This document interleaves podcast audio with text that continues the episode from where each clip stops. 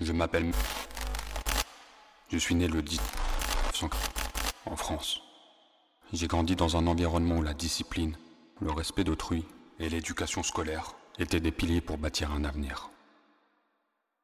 Je les ai obtenus les diplômes d'études supérieures. Tant bien que mal, j'ai été sur le marché du travail et j'ai même été salarié. Sans m'interroger, j'ai suivi ce chemin. J'ai eu naïvement confiance. Pourquoi je dis naïvement? Parce que jusqu'ici, je m'étais jamais écouté.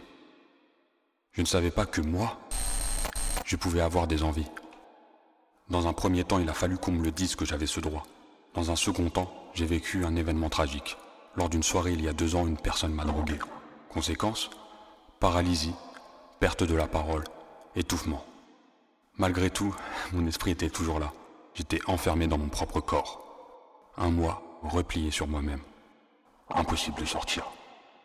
Le plus difficile a été de voir la femme que j'aimais et avec qui j'avais des projets de création de famille s'éloigner petit à petit et finalement m'abandonner. Hmm, Peut-être qu'elle m'a pas réellement abandonné. Mais qu'importe, c'est comme ça que je l'ai vécu. Mais vous savez quoi? Ces événements m'ont été salvateurs. J'ai voyagé au plus profond de mes abysses.